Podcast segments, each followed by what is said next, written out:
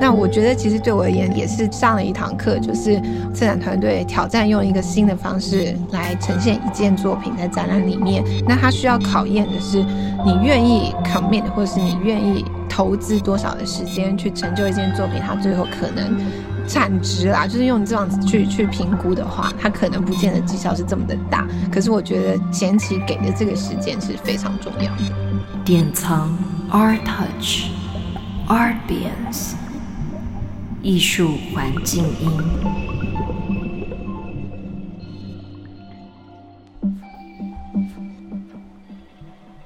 Hello，大家好，欢迎收听本集的艺术环境音。这一集是编辑部临时动议，呃，我是本集的主持人颜潇潇。那我们先大概讲一下为什么会有这一集的录音。我们这次的主题是本届的台北双年展。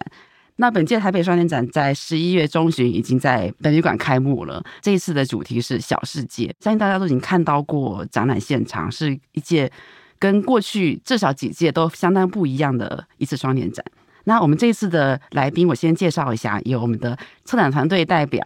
周安曼 Freya，大家好。然后接下来呢，有一位很特殊的来宾哦。然后我等一下先讲一下，说为什么我们今天会有。邀请他们，那他们是害喜影音众艺的两位主要成员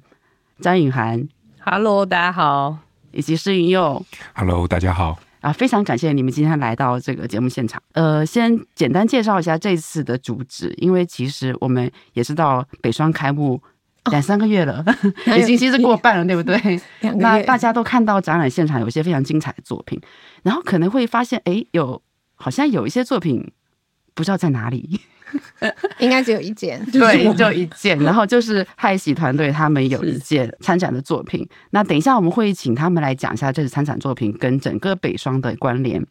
那我先大概介绍一下，就是嗯、呃，这次台北双年展就是主题是小世界。然后害喜团队呢，他们他们是透过一系列工作坊的形式，邀请了一些现在住在台湾但是未必来自台湾的一些译文工作者，然后请他们来。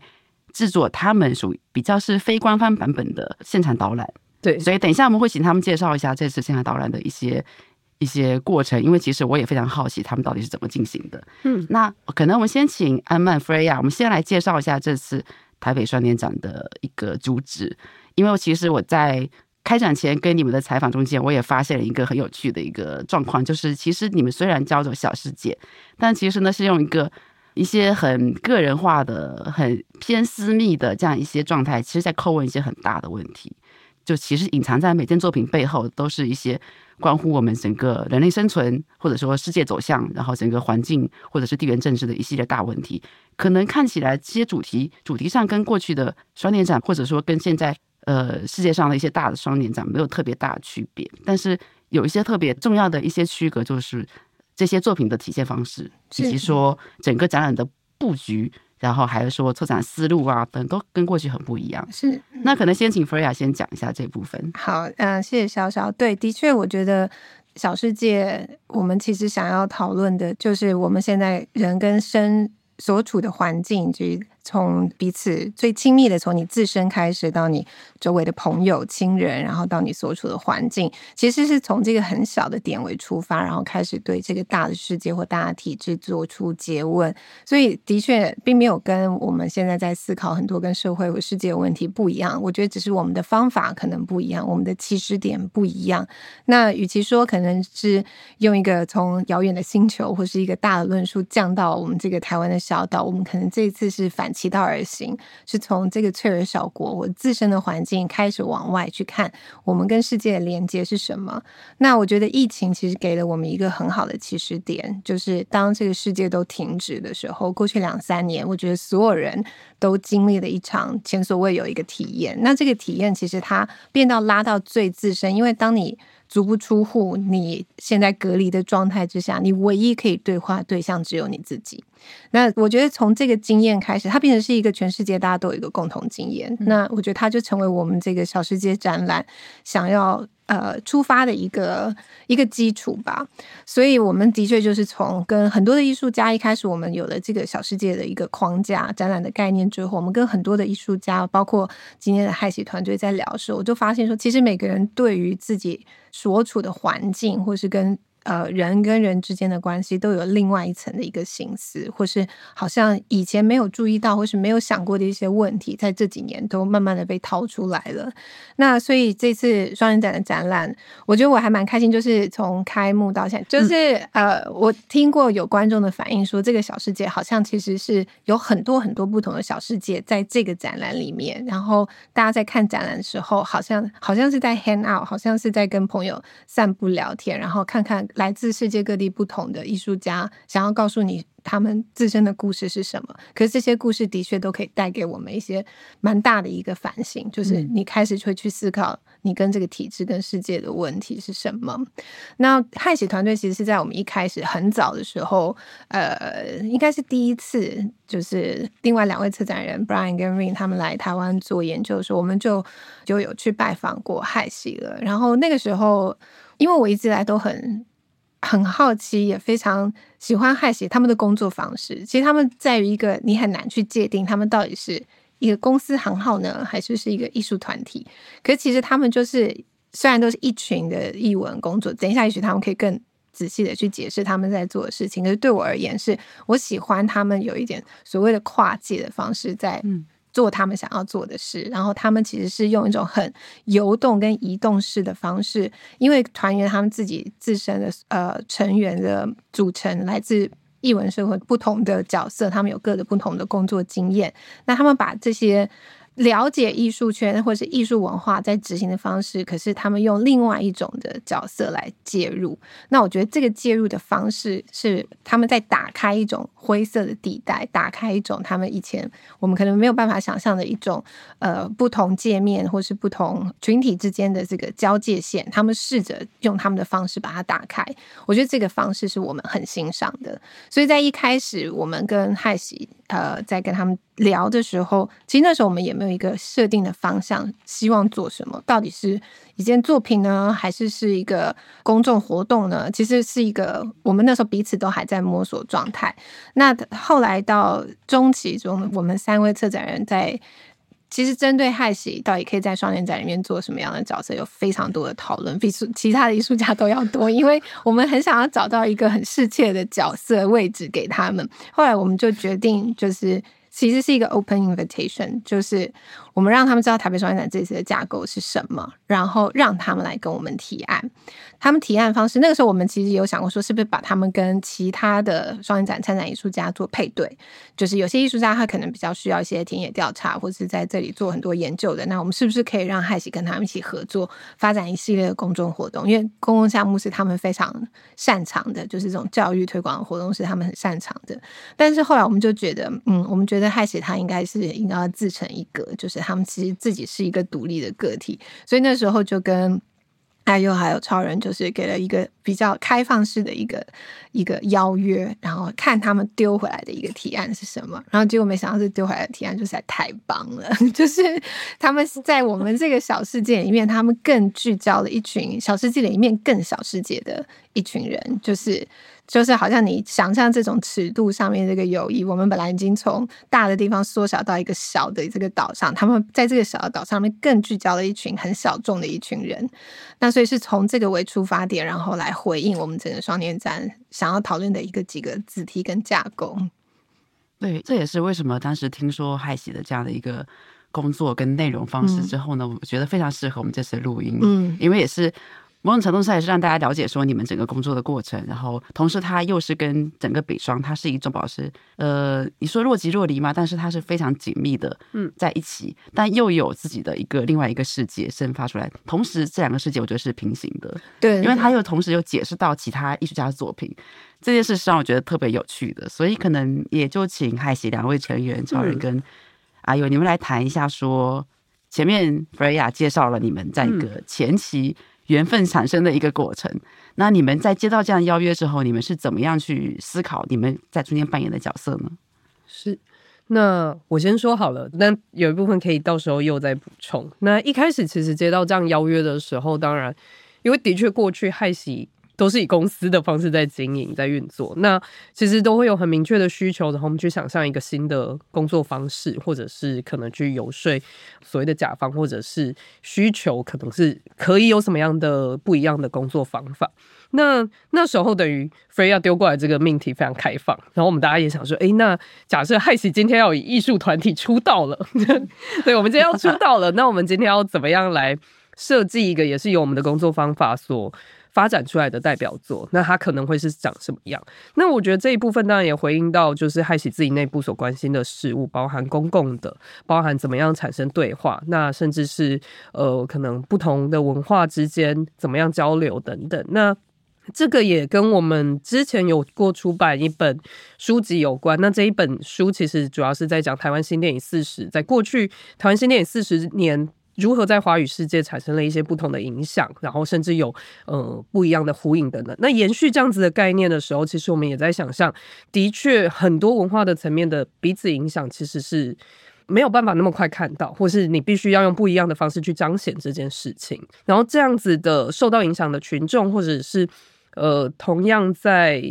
应该说会有很多来自不同文化背景，但他可能的确都因为作为华语使用者，所以他们开始会有一些不一样的交集，或者是我觉得作为华语世界观看不同文化中间的差异等等的细节。那所以的确也是从这样子的概念出发之后，我们就开始去想象那。我们要一起来聊天，我们要来了解彼此的差异，去看见彼此的差异的话，那这件事情要怎么发生？那所以也基于是这样子的原因，我们一开始去设想邀请的对象，其实是从我们自己身边的朋友开始，或者是朋友的朋友，他相较亲近，然后熟识，然后他的确大部分也都是文化工作者，那他是在不同领域。呃，有一些是在译文机构，那有一些是在做在地文化的推广或研究等等，甚至其他也有作家，然后也有诗人，其实都是以文化工作者作为一开始的出发。那所以比较像是当这一群人来的时候，那我们要讨论什么事情，可以让他们或者说让其他观众去看见我们彼此的差异。可是那我们怎么对话，我们怎么聊天？这件事情也是我们因为也是过去的工作方法里面蛮在意的事情，所以也是一直在想办法去设计这一套过程，然后去想象那大家彼此的差异来看这次的台北双年展的时候，势必会有很不一样的想法跟结果。怎么样让大家去感受这件事情会被看见？其实就整个作品就大致上是往这个方向慢慢去架构跟完成。嗯。又有没有补充？有，我我刚在听到就是嗯，Freya 跟嗯超人分享的部分的时候，其实也想到两个当时在我们一开始在嗯讨论跟构思这个计划的一个起点，因为在过去几年的工作里面，害喜的工作其实很多程度上会接触到不同类型跟背景的文化议题，像是我们可能有。嗯，和十五个义工的 NGO 组织一起策划了一个义工在台湾的一个现况的一个展览。那我们也因为接触近代史的议题的关系，所以我们也和嗯，我们也接触了许多不同背景的在建时期、白色恐怖时期的政治受难者的家属社群。嗯，那我们其实也发现了一件事情，就是一样是呃华语的使用者。但是大家其实，在面对同一个议题跟面对同一个困难的时候，其实大家都有不同的看法，不管是对过去的解释，或是对未来的期待。那我觉得这个非常细微的差异，是透过很多细节的相处去寻找出来的。所以，我们其实，在过去的工作里面，其实都会试着和我们一起工作的社群，花上很多的时间。我想回应的就是刚刚 Freya 提到的 hang out 这件事情。嗯。我们并没有办法真的创造出 hang out 的状态，可是我们可能会让每一位参与者感到放松、安全，可以说出自己的想法，然后在那个现场可以听见彼此的差异的基础下，然后我们再来一起往前。然后我觉得这个工作经验对我自己的影响很大。我自己在过去可能。也会许多是以自己的感受为中心出发来投射前往这个世界，可是我觉得这几年，特别是疫情的这一段时间，我觉得在遇见这么多的不同的差异的过程里面，也让我们其实很大程度上的去去反思了自己的跟世界的关系，跟我们诠释事物的方式。我觉得，在我这一代成长的过程里面的台湾的教育里面，很强调的一个中心一统的某一种想法，有一个中心，有一个答案。人需要尽可能的表现自己是对的，来说服别人。可是我觉得在这个过程里面，其实我自己变化很大。所以我觉得在 Freya 提出这个邀请，然后也在跟嗯害喜的其他伙伴一起讨论的过程里面，我觉得我们也是基于这样子的基础里面，就是我自己个人经验的变化，以及我们团队在过去的呃工作经验里面带给我们自己直接的刺激。然后我觉得萌生了一个这样子的一个想法，就是我们希望。看见更细节的差异，然后在这个细节的差异之中，去寻找对话的可能性，这样子，嗯。嗯，对，我可以补充一下吗？因为我想说，观众可能有点听得不是很清楚，就是他们到底在干嘛？对，具体做了什么？对对对，也是。对，我们好像都没有想到会做什么，对，他们都很流动，对不对？对对对，其实就是我想，我大概解释一下这个计划，就是呃，我们当初跟海喜他们提出来，就是他们希望找一群目前是五位，就是呃说华语，但是他们其实本身不是来自台湾本岛。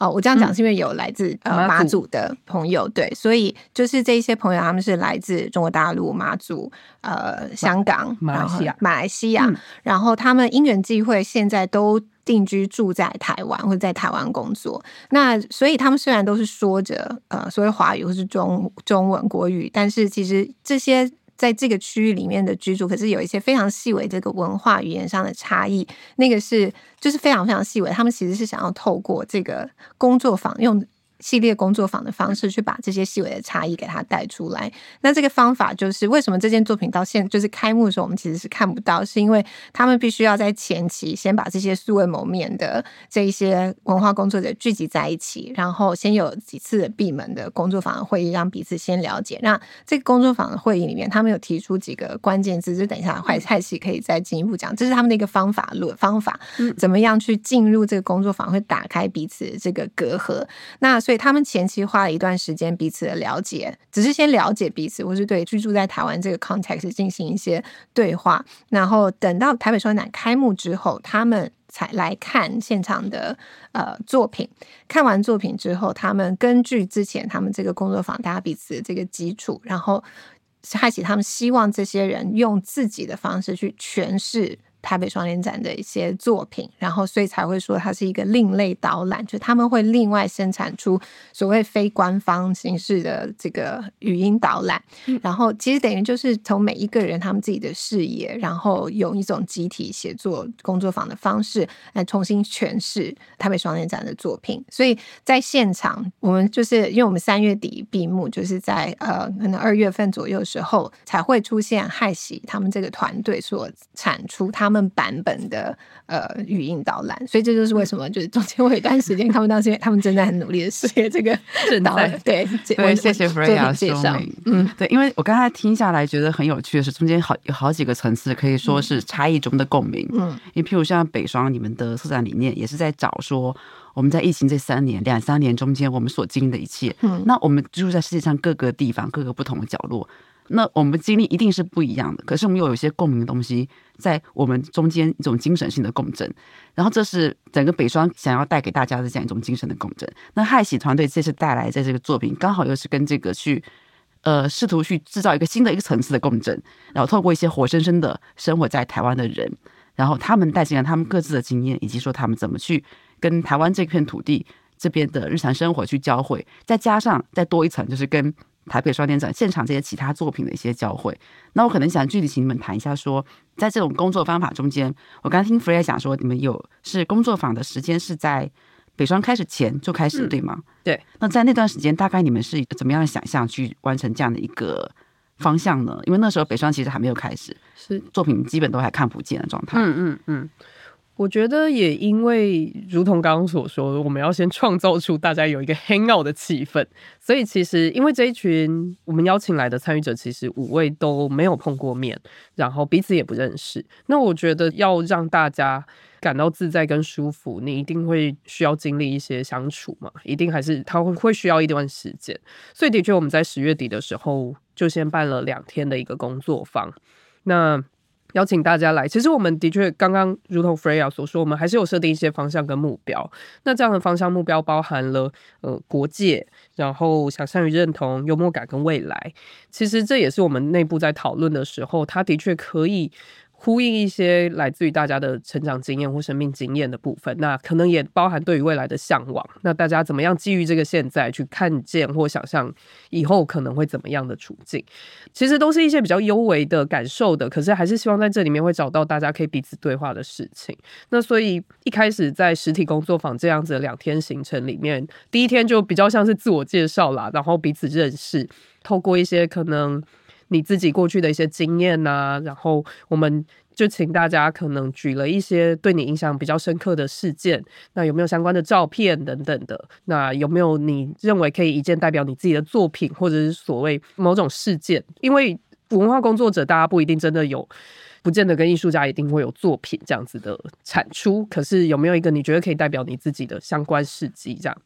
也讨论到了关于幽默感，我们就请大家提供所谓的幽默文本。那这个幽默文本可能是关于像脱口秀的片段，或者像迷因图，或者是像呃一段我们我们提供给大家看的是过去的一些节目片段等等的。那一起来先感受到可能中间。大家会觉得好笑的部分是什么？那这这些差异又会是什么东西？隔天呢，在第二天的时候，其实就有带大家去实地走访一些地方。那他的确某部分都是在回应台湾过去发展在不同阶段所对应到的一些历史历史阶段这样子。对，那所以的确，大家在那个很实际的感受上，我们其实也是希望说，因为。空间它本身也是一个文本，然后它包含它也有它如何在对应历史的脉络等等，所以大家的感受，然后可能跟自己也会有一些互相呼应的部分，所以也会实地的去呃踏查。那后来其实也基于大家这样的经验，其实就是不断的聊天，中间过程我们就是不断的在跟大家聊天，吃饭也聊天，然后走路也聊天，你就是尽可能的让大家放轻松自在的聊天。那后来又有一次。呃，是线上工作坊，比较是在这两次的经验之后，大家回头去看看有没有哎，呃，在自己的经验里面有一些跟我们带大家去走访的地方，或是幽默文本等等的，可以互相呼应的事情，或者是自己比较具体的一些案例，可以再丢出来，然后再跟我们一起做讨论。所以其实前面在展览正式开始之前，我们大概做了这样子的事情。那我有点好奇哦，就是像这四个关键字：国界、想象与认同、幽默感和未来。你们是根据什么来摸索出这四个关键字的？然后是看了北双的策展理念吗？还是有什么跟 Freya 的讨论之间产生了这样的关键字呢？这个关键字好像是在呃很一开始的时候，我们其实就先发展的。嗯，那嗯、呃，如同一开始的介绍，开始的伙伴其实有好多位。那我们一起在参与在这一个工作里面的伙伴，其实有四五位。嗯、那所以我们大家可能就会。一起来想这件事情，就会是说，嗯，那我们在这样子的情境里面，呃，同样的语言但差异的经验里面，我们很快的会浮现哪样子的一个一个关键字或切入点，是我们觉得也许可以引导出，有点像是从别人的身上导引出一些小秘密的的一些关键字吧。对，所以有点像是我们去那个我们要捐血的时候，插这个针，插一个针，然后血就嘘。然后就跑出来，我们在寻找那四根针，然后觉得这四个关键字是当时大家其实很快的就，可能一个人喊一个，差不多是这种程度。然后就是喊出来之后，大家放在桌上一看，就哦，不错不错，这四根针很不错，然后就可以用。我也可以补充说明一下，其实也是因为一开始的确我们就定了会是来自不同不同城市、不同国家，但是华语使用者，所以其实包含像国界啊这件事情，就是我们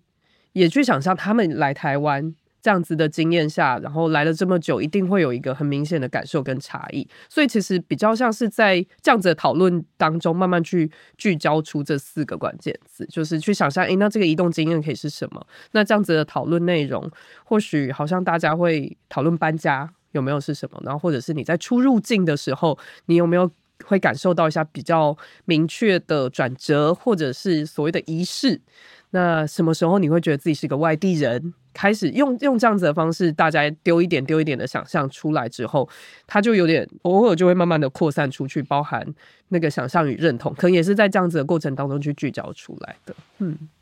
那可能请 Freya 谈一下说，说就从策展的角度，怎么去把呃，就是当时是如何讨论下说把这样的东西、这样的工作方式或者这样的呃一个主题进行的方式，跟北双的一个，或者说你们原本预设害喜会做这样类似这样的事情嘛？或者他们用一些关键字来寻找他们的呃工作方法？嗯嗯，我觉得一开始其实他们当初提出这个方案就是计划。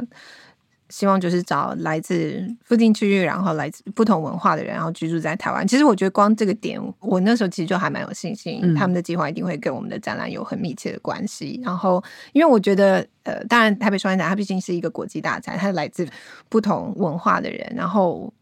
我一直就是会希望，就是有一块它是比较聚焦在至少我们居住的区域，就是更缩限在整个华语世界区域的。那所以我觉得害喜这边他帮我们就是这一块帮我们补了起来。所以我觉得，呃，其实一开始我那时候就是蛮有信心，就是他们的。作品会有很好的发展，然后至于就是关键字，因为我们自己策展团队就是一直很拒绝要给关键字，所以他们这四个关键字跟我们没有关系，所以就首先他们的 对他们的提案，对，因为我觉得其实他们的作品，我觉得他只要是那个方向跟我们想要讨论的是走在同一个路线上面的话，我觉得他并不需要到有多密切，因为我觉得那个会自然而然的长出来，然后尤其。当我知道后来参与的这五位成员他们自己的背景之后，我就是更有信心，觉得说那个大家彼此之间的摩擦跟交流，我觉得那个就是会很棒了。所以我那时候并没有很觉得说他们一定要多跟我们的展览有多密切，反正其实跟我们很多其他艺术家的作品也是一样的，就是他其实会慢慢的去把它长出来。当我我觉得我们对于我们这个小世界的框架。是有信心，因为他放在这个地方，就是看作品怎么样去跟我们之间彼此去对话。嗯、那我觉得害喜的作品其实他也是有这样子的一个方式。那后来中间就是三浦时节是跟他们在 update，但是其实我觉得他们也蛮困难的地方，是因为我们是同步在进行的，等于说一开始其实在邀请的时候，我们也在讲台北双年展这。展览内容会是什么？很多艺术家其实也是到很后期的时候才呈现出来，所以其实能够给他们的资讯也没有很多。然后甚至展览整个轮廓啊、框架，我觉得他们也可能是到了开幕的时候才真正把我们一些比较抽象的概念把它拼凑出来。所以我觉得对他们也也是一个挑战。可是我觉得这个距离是好的，因为我们希望害喜它长出来，它就是应该。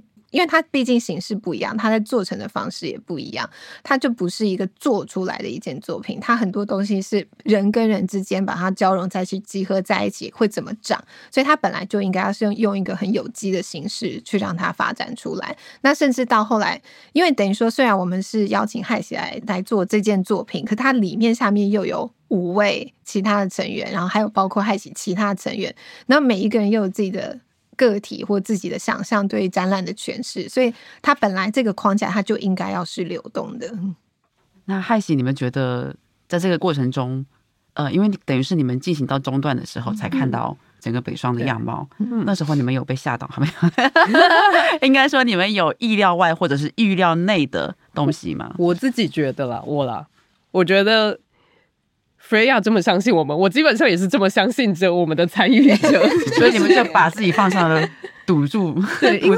因为我觉得，我觉得的确感受到 Freya 在跟我们一起发展过程当中，其实给予了非常大的尊重跟空间。那我觉得我们跟这些参与者一起工作的时候，基本上也是保持着这样子的信任关系，就是也会希望大家是愿意相信我们。在正在一起完成一件有趣的事情，那我们也很努力的希望让大家感受到，然后也理解这件事情。所以基本上真的很多时候就会在这样子的相处过程当中，其实还是很多事情很难描述。包含我们的确就常常在工作坊的时候，就是摆满了很多的零食跟饮料，那就是希望让大家可以放轻松自在的聊天。那也是如何一直创造出一个舒服，然后感受到自在的环境。对，然后对，所以基本上。就是保持一个，我觉得我们就是保持着 hang out 交朋友的心情。那我很努力的跟你分享我想要我们一起前进的方向。那我也很希望你们可以跟我一起往前走。基本上我也是用这样子的方式在希望有这样子的信任感跟关系出现了。那开幕的时候，你有发现说就是糟糕了，要怎么怎么走嘛？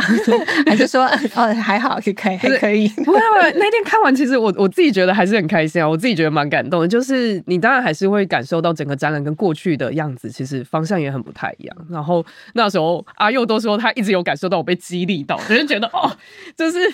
Freya 就是这么努力，那我们一定也要这么努力。就是他一直说，我觉得张超有被激励到 这件事情，他一直在讲。对啊，我觉得在过程里面，我还想到一个也许可以分享的，嗯、就是，嗯、呃，除了像呃超人刚刚所描述说，我们很明确的在表达，嗯、呃，我们的想法跟事出善意，邀请参与者一起前进之外，我觉得我们还试着做一件事情，是去，嗯、呃，因为五位的文化工作者，他其实不是呃视觉艺术背景出身，所以他对于呃双年展或当代艺术的一个脉络，其实也在跟过去可能有或远或近的一个关系。嗯所以其实我们在前期的时候，我觉得我们花了蛮多的时间在跟他们说明呃双年展的脉络，嗯，可能也也会说明了一下，就是说在国际上双年展过去呃发展的一个可能有一些变化的过程，那可能有受到批评的地方，权力关系，那策展人跟艺术家之间的关系，在这个过程的框架里面，我们试着用透明，嗯、那个透明并不是要弭平一切差异的的方式，在和他们说明这件事情是如何前进的，而是说。我们知道，在有这么多的权力框架跟这么多的资源，呃，大家试着在寻求一种分配的方式的情况下，我们得到了一个生产文化内容跟自己的想法和公共产生碰撞的一个机会。那在这个一个框架下，我们一起来前进。我觉得我们试着，其实在工作过程里面有蛮明确的，让大家同时意识到公共的框架，然后历史的框架，然后双年展在台湾的框架跟。在这样子的框架交融之下的自由，我们是试着去描述这件事情，而不是纯粹的提供善意与自由。嗯、就是我觉得我们有试着在在做出这样子的边界。对，嗯，因为你们其实过去的工作或者是一直在进行很多是跟教育推广，然后公众活动这样的互动的一些工作有关。那这次作为一个像参展团队这样的一个身份，对你们来讲有一些什么样的挑战吗？或者说，呃，一方面又是参展团队，又是要提供一个作品；嗯、对，一方面又是对整个北双做一个呃另类导览这样的一个过程，嗯、就是怎么把这些线索全部都放到同一件事情来，对你们讲有什么样的挑战？什么样的挑战？我自己觉得，我也可以先分享，嗯、觉得，嗯，也是一种从，就是我觉得他是在对我自己来说，很大的程度上是去重新认识自己。呃，曾经工作的内容，然后我说的曾经工作的内容包含了以艺术家的身份参与展览的工作方法。那这个工作方法，其实我们在身上看到了过去某一种英雄式的转变。那我可以在自己的身上看到一个很 micro 的一个艺术史的一个变化。然后以及我觉得这几年的呃更大程度上参与到了公共与社会的对话里面，然后对。呃，对工作方法的一些一些挑战跟变化，然后我觉得这一次的工作里面，其实是对自己的问题，然后可能也是对展览的回应或提问，然后也是试着和身边其实一起在工作的工作伙伴们分享，我们其实是怎么样在想象，嗯，呃，艺术跟公共之间的一个关系，还有创作者在里面可以扮演的一个角色，对我来说，就是大概会是这几个面向的一个交流，嗯，对。我觉得这比较像是回应到害喜自己本身所谓的实践工作的，我觉得差异。我讲一些比较务实的，好了，就是跟大家敲时间还是很难的事情。对，因为所有人都有自己的自己的工作跟时程，那真的我觉得要去敲出大家有。愿意保留两整天的时间，或者是一个完整的下午，然后一起坐下来，稳定的、安心的和你聊天。我觉得这件事情还是的确花了一点时间，但也非常谢谢，就是这五位参与者在不管是开展的前后，其实都非常完整的保留这些时间跟我们。然后，对，就是我觉得那个讨论的状态跟就是不管是质量或者是那个密度，我觉得其实都是非常惊人。然后。我也感受到大家其实的确也都还蛮喜欢这件事情的，嗯嗯。那到现在大概进行到哪一个阶段？因为应该他们都已经看过所有作品，对，然后也有过自己的体会了，没错。那你们有过一个什么样进一步的讨论吗？我们目前的进度是，呃，预计其实应该是在上礼拜应该说，在这周一的时候，大家所有人会把稿件交来，然后我们这边会做一个初步的编辑跟整理。那接下来就要进到录音的过程，这比较是跟每一个人工作的阶段。但现在稿件还有一些些还没有补齐，所以每一个人现在又进入了每一个人的工作阶段不太一样的状态。有的人稿件然后已经讨论过，哎，觉得好像可以差不多了，已经可以算定稿了，所以录音这边应该是没有问题。但有一些就是，呃，我先给你意见，然后再是后面还在追加。这样子对，所以现在是嗯，内容部分还在调整。好，那我这边备注一下，我们今天录音时间是二零二四年一月四号下午，对，所以距离害喜他们的整个工作成果在北双的现场的呈现还有一段时间，所以呢，我们今天也是一种。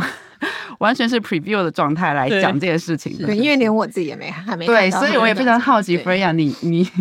你目前有什么期待吗？我其实，在开幕那个礼拜，就是有跟他们的团员见过了，就是两个周末的早上，就是有跟他们见面，然后那个时候我其实。呃，害喜他们最近希望就是我好像也给他买一个工作坊，或者介绍一下北双的作品。但其实我那时候想了很久，就觉得，因为如果是他们要来写的话，我到底要给他们多少的资讯跟内容，才不会让他们觉得好像是在影响到他们对作品的理解，然后又有他们自己的诠释。所以那个两个早上，后来就是跟他们讨论，觉得说。与其给导览，不如就是让他们去看作品，然后我们用聊天的方式，就他们对于自己觉得哪些作品有兴趣，想要多了解，我再来补充说明。就是我还是希望我不要太影响他们对于作品的一个诠释跟理解。那其实那两个早上其实聊得非常的开心，因为呃有一些人当然是来自香港或在香港工作比较久，然后跟我可能就是有比较多我过去几年的生活经验的一个分享，然后也听听其他人他们就是。他们去对于作品的一个诠释跟理解，我觉得都有非常特殊，然后很有趣的一个观察点跟切入角色，所以那时候我觉得聊得非常的开心。那我多半都只是跟他们分享幕后背后，就是这个艺术家当初他们在思考这个作品的一些背景是什么，或者是我们在制作过程的一些故事啊，就是感觉一些花絮来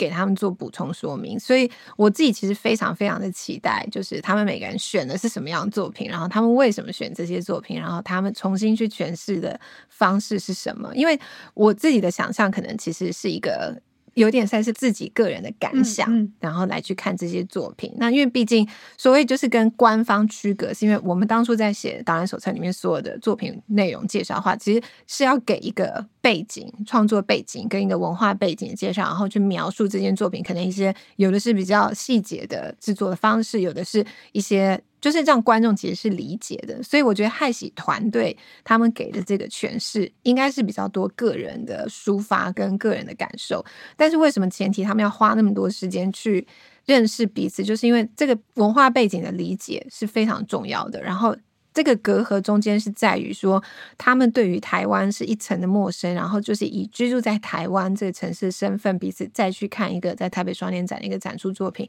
作品里面到底可不可以够跟他们现在这种所谓移居 diaspora 的身份有个雷同，或是有交集，这个是很重要，因为我们很多的作品其实就是在讨论这种 displacement 跟 diaspora 的关系。那你说这个国界之间的距离，它不只是在。疫情之后，让所有来自世界各地的人、不同文化背景人突然有了一个共同 share 的共享的一个经验。那这个东西其实它很很需要去放大跟理解，是在于现在所有的 国家都在走向极右，或者是从脱欧开始，所有人都在把国界跟墙堵得越来越高，就是因为我们好像要拒绝这个差异性。就是只要同化，只要同族，只要同意，只是相同的人才能够在同样的圈子里面。我们越来越少去听不一样的声音。现在就是对，这个事件就是这种战争不断的爆发，就是因为大家不愿意再去追求这个差异性了。所以我觉得这种异中求同是很重要的事情。就是我们要怎么样去更 appreciate 这个差异性在哪里？嗯，我也想稍微。补充跟回应一下，Freya 提到，因为我觉得前期的那个，嗯，就是看似这个工作模式里面是我们邀请五位来回应作品，嗯、那可是前面的工作坊跟相处，我觉得很重要。我们自己很希望可以做到的事情是，让大家可以表现在在台湾的某一些自己曾经有过的不安。那那个不安是他的文化背景进到台湾的时候，可能有的有的呃细微的隔阂或差异。那我觉得文化工作者都是很好的变色龙，大家知道可以怎么去表演文化的需求，所以我觉得大家也都经历了那个自我展演，那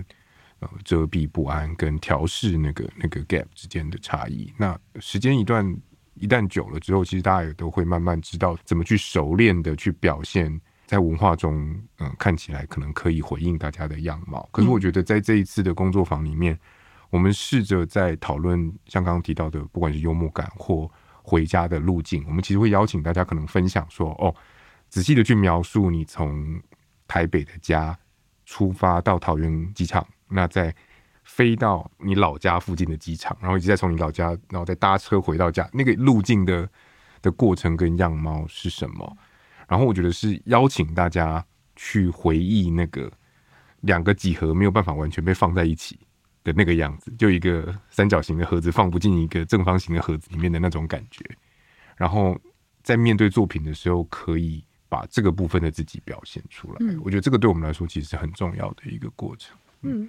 那就你们目前收到的，不管是反馈也好，或者是已经有有人是不是已经就准备好东西呈现出来的，那你们有感受到这部分的你们想要去挖掘的东西在里面吗？嗯，我先。也先介绍一下我们这五位的参与者好了，比较不好意思，刚一直没有机会提到。那呃，有两位是我们刚刚说来自马来西亚的，一位是杜敬轩，那他是他目前是在关键评论网担任编辑，那他也是大学的时候就来台湾念世新新闻，所以后来就一直也是留在台湾工作这样。那另外一位是邓关杰，那他是来了台湾念中文系中文所，那也出版过一本小说，那他现在就在 YouTuber 团队工作，所以其实两个方向上就已经本身有些不太一样。那另外一位是 Raymond 黄国威，那他是来自香港，他之前是在香港的场馆跟英文团队担任英文管理跟制作人，那他现在在魏武营工作，所以其实相较于艺术或者是。像呃视觉艺术可能不见得那么熟悉，但对整个艺文产业其实也是，我觉得也都还算蛮近的这样子。对，那呃还有一位是曹淑颖，曹淑颖的话，他本身是在哈尔滨出生，那他在北京求学后又搬去香港生活，只是现在就定居在台湾。本身是一个诗人跟作家，所以背景也跟以上几位不太一样。那我们唯一的一位台湾代表是曹雅平，他是一个土生土长的马祖人。然后他大学的时候就来台湾本岛，去台南念社工系。但他呃，就是跟他聊天的过程，他有说，其实从小就是也很常来台湾、来台北，因为可能这边也有一个住所，所以也常常这样飞来飞去。那他自己在台湾后来有参与了，譬如说像反赌场的公投行动之后，就回到了马祖，那就开始从事呃带领家乡的青年做关于战地文化的探索啊等文化行动这样子，所以。其实可以在这五位的介绍里面发现，他们的各自的面相都非常不一样。那我觉得收回来的稿件目前差异真的就很不一样。比如说像输影的，就真的完全我觉得很精彩，就是一个很充满力道，就真的是自己的文字创作，又很像诗，然后也很像文字的实验。我觉得那个东西非常特别，充满了非常大，我觉得很非常有有力道的一个创作。譬如说像 Raymond，他就其实他会有一些些的确来自于香港的一些感受，跟他自己，因为他现在移居来台湾，然后。就等于落地，然后在这边工作之后，其实我觉得他也会想起自己过去在香港这个城市的一些经验，然后还有譬如说这几年的改变，然后怎么样在想象之前的事情。对，那我觉得譬如说像静轩跟关杰，我觉得大家写的方向其实都还是回应到自己原本工作或者是自己习惯的书写书写方式，所以长出来的样子我觉得非常的不一样，非常特别。可以再剧透一点，他们有选了哪些让你们觉得意外的作品，或者是觉得很感人的？意外的角度吗？有你觉得可以分享？或是总共大概会收录几件作品？嗯、一个人大概一个人，我们目前是抓三到五件。那现在其实交回来的大概都是三件或四件左右。对对对，所以总共大概会有十八则左右的录音。嗯，嗯，那目前好像没有重，哎、欸，有重复的吗？哎、欸，我不太确定，好像重复的不多。嗯，对，重复的的确不多。我觉得很有趣，像想要剧透的话，我觉得譬如说像邓关杰他写一篇，他在写这一篇耍废犬很有趣。我自己觉得，我觉得你可以分享这个，就是他选了一件那个耍废犬 Ria Ria 的作品，他是一个印尼。做呃影像工作者的，然后我们这我跟人先介绍官方版本，OK 没问题，这先交给你。对，然后他这一件作品，我们挑它是它是其实是一个广播剧，它其实是一个我们虽然还是用一个荧幕去播放，但因为那个只有字幕，因为整个音呃声音的作品里面都是在讲印尼巴哈萨。然后这个是 Ria，他那个时候其实是在香港城市大学念念书。这件作品是他在呃一九二零年左右的时候呢，他找了一群呃。印尼的义工跟他们做了这一件作品，然后那个时候他其实重点的点是在于一九年开始，香港就是每个礼拜的周末其实都有非常大型的抗争行动发生。那个时候就慢慢的就是长达几乎快半年的时间，周末就变成是大家集体就会走上街头。那其实，呃，如果大家都知道，香港就是有大量的菲律宾义工以及印尼的义工，那他们唯一的休假日情就是只有礼拜天。那印尼的义工是聚集在维多利亚公园，菲律宾是在中环的天桥上面。那香港是一个没有公共空间的一个城市，所以这些义工他们在唯一的假日就是只能够席地而坐，就是在公园或在天桥上用纸板去隔他们自己的小的空间。所以每个礼拜天是他们唯一的一个休息日。可是当这一九年在二零年这一段时间呢，因为所有人然后走上街头，为了正义而抗争，其实让这一群已经很弱势的民族，他们完全没有他们自己的休息的空地了。所以，就是那时候，刚 Ria 在讨论说，这件作品，他说英文叫做《The Right to Do Nothing》，他其实是在讲一群就是已经非常弱势的群族，他们为了呃一群人走上街头，为大家的正义而发声。也是为了自己的少数声音发声，可是其实我们没有看到的是另外一群更少数的一群人，他们其实的权益完完全被剥夺了。所以每个礼拜天他们几乎是没有地方可以去。所以呃，Ria 他就是以这个作为背景，然后跟这一群印尼人他们就做了一系列的工作坊，他就跟他们开始去呃去写一个 audio show 的这个剧本。它其实有一点是这种半科幻的一个剧情，他是在讲就有一个主人翁，他有一天他就在跳一个他们的这个。加兰舞就是印尼，他们就是很传统的这个加兰舞。他说你在跳这加兰舞的时候，你就会进入到一个迷幻的状态，你会有点半被催眠。所以这个故事就在讲这个主人公，他就在跳这个加兰舞的过程里面，他就进入了一个迷幻的状态。然后他进到这状态是原来他不需要工作，不需要工作，他就可以有很多享有非常多的待遇啊。他觉得这是一个不可思议的事情，你怎么可以就不用付出劳力，但你可以获得这么多的一个成果？所以他其实是在这样子背景来反讽当时的。呃，这些印尼劳工的一个生存状态。嗯，那我回应一下，是因为我会特别提到关杰写的这一篇的原因，是因为当时我们在工作坊的时候，他其实就一直对这件作品很着迷。他那时候就说，他其实对于人的肉体如何在一个高压的，就是压迫底下。如何去跟精神产生了开始有一些脱离，跟呃怎么样透过精神的方式去找到一些新的逃逸的出口？那我觉得他其实当时就表达了他对这件作品非常感兴趣，所以也来来回回看了好几次。那他最后去用他的文字在回应这件作品的方式，其实他其实就写了一篇小小的故事，小小的算短篇小说，在描述马来西亚的共产党，然后如何在丛林里面那那样子的游击生活，后来。他们怎么样？呃，譬如说，当时这样子的战争跟对峙状况，那后来这些人们他们所留下来的话语跟口语，怎么样变成所谓的一个他们的意识电波被困在大气层里，然后如何去被发散，然后等等的，就是我觉得他也选择了一个相较迷幻式的写法。那某一部分，我觉得其实跟整个作品的调性其实也是蛮接近的，对。但他也选择一个比较像是用创作的方式在回应这样子。所以听起来他们是，就是你们给他们的一些呃方向是一个非常开放式的，他们可以用任何他们觉得舒服或者是他们想要的方式来诠释或者来回应这样的一件作品。嗯，是，也甚至可以有个人生活经验的，也会有。嗯嗯嗯嗯。是。因为像有一件作品的名字叫做“不就是一把铲子”，嗯，挥下去是这样子的，对对对对。对对，一件非常可爱的作品。对对对，那那件作品其实在讲的是一个亚美尼亚，对亚美尼亚一个老太太，然后她不小心切断了一个三国的那个连接三国的网络电缆。对，那我们的参与者亚平，他是就住在马祖。那马祖有两条电缆连接到岛上。那在去年，对，已经是去年了。去年三月的时候，曾经发生过被渔船不小心挖断了两根电缆的生活事件。那我觉得他的分享其实就非常有趣，就是他描述的是岛上因为网络电缆断掉了之后，生活逐渐趋向平静、和谐、缓慢，但全世界都觉得马祖被攻击了。然后，所以开始有各式各样的国际媒体涌到涌到马祖来报道这个事件。那又开始出现了国际的媒体报道。那台湾的本岛因为没有人就是花力气去好好做采访，所以就直接直译了这个，用 Google Translate 翻译了外媒的报道，然后发现名字跟地点错置，就他们还要在台湾的报道里面寻找自己在哪里的一个故事。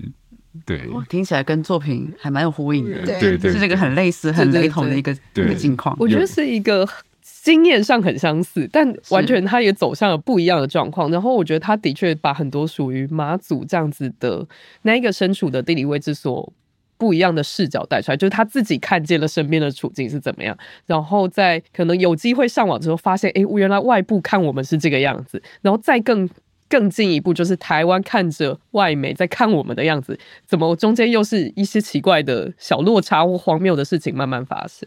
非常有趣。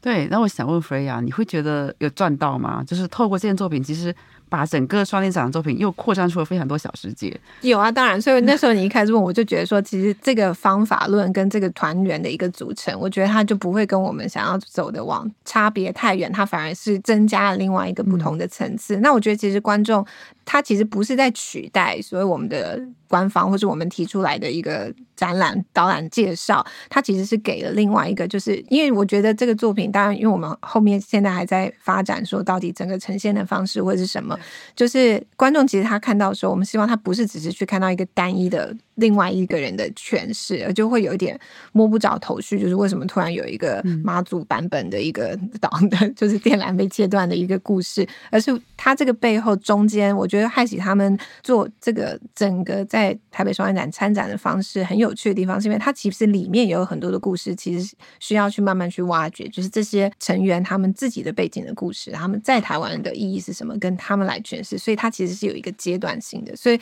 虽然就是其实那时候管方他们也有在跟我们质疑说，哦，这个作品出现的时间很短，然后只有一个月的时间离闭馆的时间可以看到。可是因为台北双年展，我觉得我们今年还蛮在乎的一个部分，就是在网络上面的所有的档案的记录。所以就算展览它可能展期期间害喜的作品出现时间比较短，可是它这个作品其实是可以。接下去一直流传下去的，因为在网站上面，我们所有的资料其实都会一直保存。观众就算是展览结束之后，他其实还是有一个后续的延伸阅读的一个平台。所以我觉得，在某种方面也是在挑战我们对于一个时间或是这种长度上面的一个限制或是一个想象。就是他们花了很长的时间去发展这件作品，虽然最后大家看到的绩效或是成效，它时间非常的短，可是前面这个累积是重要的，因为它才可以。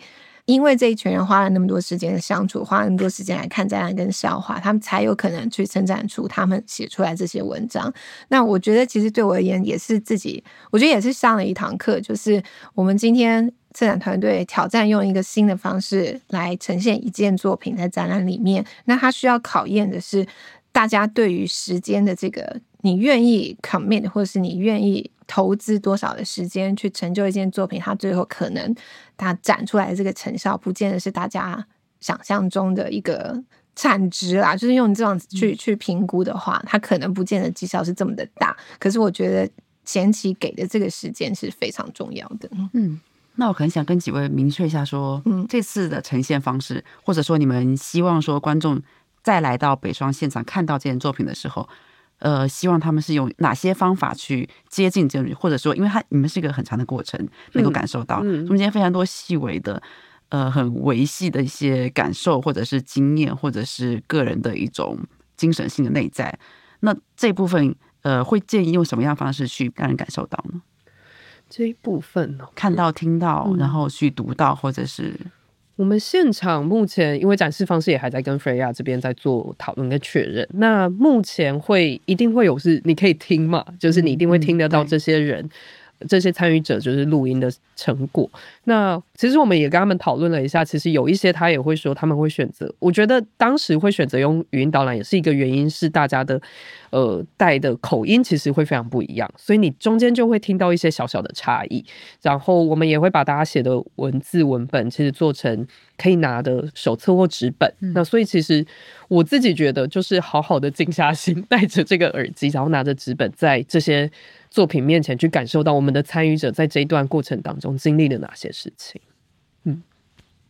我觉得它其实跟一般展览它呈现就是这种所谓导览或者辅助的方式没有不太一样，所以就算现在。北美馆的现在双年展，你去听它，你也是可以看到我们有导览手册，然后现场你也有有说明文字，然后还有语音导览。那我觉得这个其实一个很基本，就是在观看展览的时候一个阅读的方式，然后所有的档案都会放在网站上面。那我觉得其实开启他们就是还是维持在这样子的一个框架里面，因为我觉得也不见得需要过于。喧嚣 或是过于，就是多么的突兀，就是要敲锣打鼓，因为它其实有一点是一种渗透，可是它是一种很微型的渗透，在一个你现有原本就有一个平台跟机制里面，你去找到这个些微的差异。因为像我们这次呃官方美术馆他们录制的语音导览，他们其实也一直在用一个很不一样的方式去尝试。因为这次他们我们就是用了用对话方式，就是我跟另外一位一个男的艺术家，就是。就是用一个非常轻松，像在聊天的方式，让观众来听语音导览。然后我后来就是有很多观众来跟我讲说，你们的语音导览很好玩，就是帮助他们在看展览的时候，其实好像有人在跟你聊天一样。所以对，其实我觉得，呃，超人刚刚也讲到，他们也是会用语音导览的形式，然后也会有纸本上面的阅读，然后也会在网站上面有。然后就是他们每一个成员之间的的口音，其实他就更可以带出来这种很些微的一个差异。嗯。嗯，那我记得在展览的导览地图上面，嗯，害喜这件作品是放在了一楼，对呃，差不多是在长廊的位置。嗯、对，那观众走到那边会看到任何东西吗？就可以借语音导览器，对，到时候一定会让大家看得到。对对对，现在是空的，因为就是现在还在还在制作当中。那所以就是等到这作品真正的 on board 时候，大家就可以在那边借到语音导览器，然后开始你各自的旅程，这样。没错没错。那观众会。怎么知道说我从哪里开始走那个路线呢？这一部分应该是我们在实际的展示上还是会有一些设计跟安排，但我们会尽可能的设计成大家走到那里不会需要任何说明跟解释就可以知道怎么使用。因为我自己觉得啦，因为这次的北双其实说明性跟指示的东西相较来的少，所以我我觉得我们也会希望说作品可以维持这样子的基调去协助大家参与这件作品。嗯嗯。那我可能想再回问一下 Freya，因为我记得在刚开幕的时候，你们有提到一个很重要的概念——尺度。虽然你们很 一直拒绝提供各种关键字，但是尺度是你们有比较强调的一个一个面向。嗯，那我可能想了解一下，说在这次海喜的作品中间，包含说你们跟团队的沟通过程，包含说团队你们看到团队跟他们参与者的沟通过程，以及最后他们所带来的成果放到北双中间，在这个中间有一些什么样的尺度的关系在运作呢？呃。我觉得今天当他们把整个他们聚焦的一个点，就是放在一个华语文化工作者的环境里面的时候，他就已经把这个大的尺度缩小到，他聚焦就是这样，他聚焦就是一个非常细微，就是新马，然后香港、中国大陆，就是台湾，我们这样子的一个区域的人才会有的一个共鸣。可是他其实是非常非常细微，比如说我讲幽默感这件事情，好了，就是你跟完全不同语言的人，他一定幽默感文化上面，他你很明确的就是差异会在那里。可是当你今天是同文同种，或是讲同样语言的时候，他会有更细微的那个差异，但也许我觉得这个差异，也许真的是只有生活在我们这个区域里面或者成长的区域里面的人才会明白。所以这个东西，我觉得它到底能不能够引起到很大众的，或是就是跟其他西方国家产生这个共鸣，我觉得这是一个挑战。可是这件蔡喜的作品，他们很明确的，我们这个在讨论的范围里面，他们就是一个很限缩在。我们这样子的一个区域里面的人的一个发生的关系，可是它变成就是一个很重要的一个基础点。它怎么样？真的，它就是在也许是一个很明确的一个框架之下去讨论里面很多的这些复杂性。可是这个复杂性，我相信它是可以做到一个对照的。就是这个复杂不一定是要只会说中文的人他才可以理解，因为它重点其实是在找出大环境之下的那些非常非常细微的一个差距性。对，所以我觉得。基本上光这个方法的执行跟成员的一个组成，他就已经把整个我们想要讨论一个尺度，就是从大已经限缩到一个非常非常小的一个环境里面。可是在小的这个里面，他在讨论的是用非常非常复杂的一个张力。嗯，那我有点好奇，就是有一个可能稍微离这个。再拉远点来看这个整个策展这件事情，因为我们知道双年展在很长一段时间内，我们都觉得它是一个很大的东西，嗯，它是一个需要触及一些大的议题，嗯，然后需要一个大团队，嗯，然后需要很大的资金，然后来很大的美术馆空间，嗯，来做这样的一些，甚至这些作品的起伏都很大，嗯，然后呢，这次呃，我们看到说这次北双有一个特点，就是包含你们的工作方式，嗯，你们是透过一种呃，这是我的感受啦，嗯，某种说跟团队跟艺术家。这样的一些其他的个体之间的一种默契，那种默契很难用文字或者论述的方式去描绘出来。嗯、但是，这是这种默契让你们能够一起去做一些嗯作品。是，这作品是你们一起完成的。然后之后再放到这个双年展中间的时候，它呈现出来各自的不同样貌，但又总体上有一种呃，可以说是集体性的潜意识中间的一种存在。是。那这次跟害喜的这个工作又涉及到另外一群人，是他们有各自的经验。那像这样的一些可能超乎过去策展人工作方式的一些配备，嗯，或者这样的一些一些模式，那对于策展这件事情来讲，嗯，呃，在你看来是有种什么样？打开什么样新的可能性的，或者说，在跟这么多团队，包含害喜工作的过程中间，你们有什么新的嗯想法吗？对于策展这件事情，嗯，我觉得其实这是大家对双年展的一个迷思，就是我觉得至少对台北双年展而言，我觉得我们这一届跟其他几届所有的规格或是团队组成并没有差别太大，资金或是预算，我觉得它就是。一般的 SOP，只是以前我们这一届反而是策展人团队比较多，就是对，对，就是有史以来，就是你可以说我们可能这一届比较就是范围。规模是比较大的，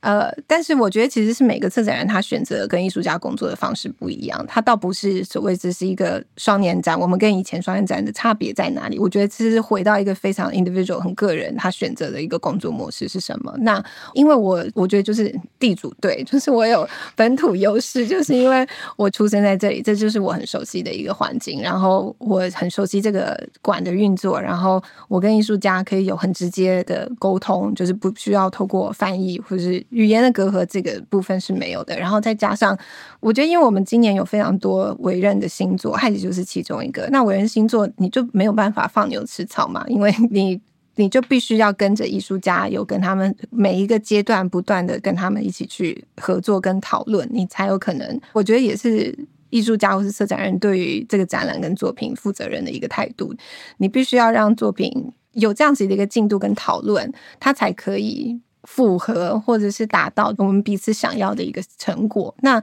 我一直就是很喜欢跟艺术家很密切工作的那种策展人，对，所以我觉得本来亲力亲为做很多事情，是我自己觉得对展览负责任的一个态度。那但是这个其实跟每一个策展人他其实想要合作跟工作的方式都不一样。那我觉得这一次。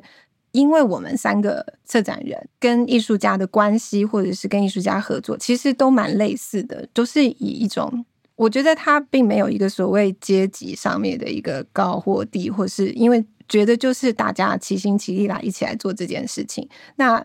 相对的，如果我们是这样很真诚的在付出的时候，其实艺术家们都会感受得到。那这个是我在开幕的时候很深刻体验到的，就是来自世界各地的艺术家，其实都很深刻感受到我们这个团队不是只有我们三个人，包括我们这次整个北美馆的策展团队，我们的助理们，就是大家是非常尽心尽意的，很想要把这个展览做好，也是对这个展览其实有一种信心，或者有一种热忱，所以这是互惠的一个方式。那我觉得，就是因为我们跟艺术家是维持一个这样子信任跟尊重的一个关系，那它其实就是会很自然而然反映在作品跟展览的呈现上面。对，所以我觉得所谓这种大家对于大的迷思，好像觉得说哦，一定要一个多巨大的一个什么样的作品。放在展览空间，它好像才能够成就到所谓这个双年展。但我觉得这样也不公平。我明明就有一很大的作品，我们很多作品其实也都很大，对，只是我没有盖很多的墙。那可能我不知道是不是因为这样子的感觉，好像作品不够大。所以我觉得，对于我不知道，我们可能我自己本人没有所谓这种对大的一个一个迷思，但是我的确觉得我很多作品都蛮大的。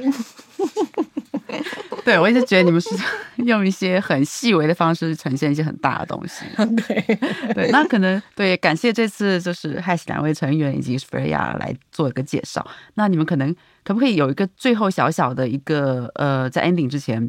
你们讲一个这过程中最惊喜的事情，让大家能够在听导览的时候能够感受到你们的工作中的火花。我觉得很像，对我而言啦，我觉得认识了新个五五个新朋友啊，哦、我就讲走了。真的被讲走了，真的讲走了。我要讲新朋友。对，你看，我们就是我们在给我们这是一个团队，对目标很一致。我们我们没有猜题，也没有那个哦。对啊，那真的，我跟你讲，那这真的很一致，因为我觉得我们这次北双最大的感受，每一个人都是说，就是交了新朋友。嗯、因为你很少，就是你参加这种大型国际的展览，其实大家都是好，就是公事公办，你飞来之后大家就走了。嗯、然后你很少会真的在一个展览里面交到朋友。我们这有点题外话，就是我们在开幕的时候，就是有一个 WhatsApp 群组，那时候其实方便联络这些远道而来的艺术家去哪里吃饭啊，或者是有些什么样的事情。到现在没有一个人退群哎、欸，就是。还会祝新年快乐，就是就是，我觉得这次美双有一个很大家还蛮亲切的一个很和乐融融的一个一个气氛，就是真的大家都交到了朋友。对，因为我们是一个在小世界上，真的。好，谢谢大家。那所以这件作品真正出现在北美馆的时候，我们会从哪里看到？请下台北双年展官网。没错，没错。好，所以各位观众，如果大家想要知道这件作品究竟长什么样，我们现在都是还是还是一个问号，所以我们可以再呃关注一下。台北双年展的官网对吗？对，然后台北市立美术馆的官网也也会就会在节目播出之后一段时间，他们就会出现在对。还有就是要 follow 那个 IG 跟社群网站，好铺天盖地，所以我们不会错过，对，不可能错过的。唯一所以那个大张旗鼓上线的时候就是我们，对，或者是自己 follow 张昀涵的 Facebook 也可以，请假。好，谢谢大家，那谢谢今天三位来宾精彩的。分享，那我们也期待这件作品最终出现在北双现场。谢谢大家，谢谢，谢谢。